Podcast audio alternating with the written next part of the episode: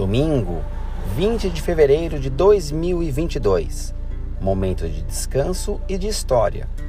Episódio de hoje: Museu da Imigração.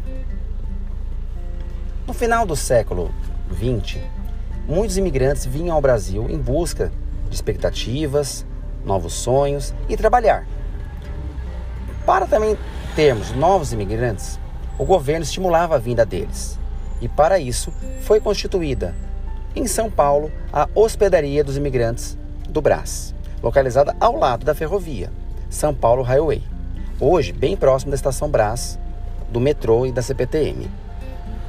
Em 1887 foi construído o prédio da atual área que compreende o Museu da Imigração e a área do Arsenal da Esperança.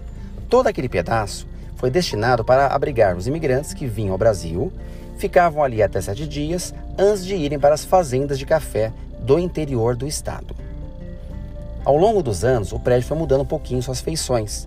Foi utilizado inclusive como presídio na Revolução de 1924, na Revolução de 1932. O prédio foi ampliado nos anos 30 e nos anos 50 ganhou novos blocos na sua parte de trás. Em 1970 começa a perder suas características originais, pois também recebia migrantes vindo principalmente do Nordeste, fato esse iniciado ao longo também dos anos 30. Em 78 a função original é desativada. Em 93 vira Museu da Imigração, em seguida Memorial do Imigrante e novamente Museu da Imigração em 2010, quando o prédio é totalmente reformado.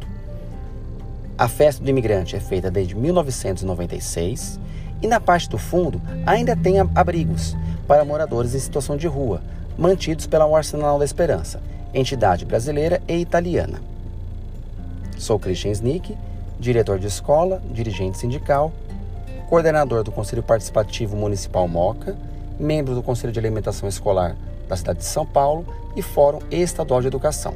Acompanhe sempre esses podcasts pelo Spotify e Anchor. Um bom domingo a todos.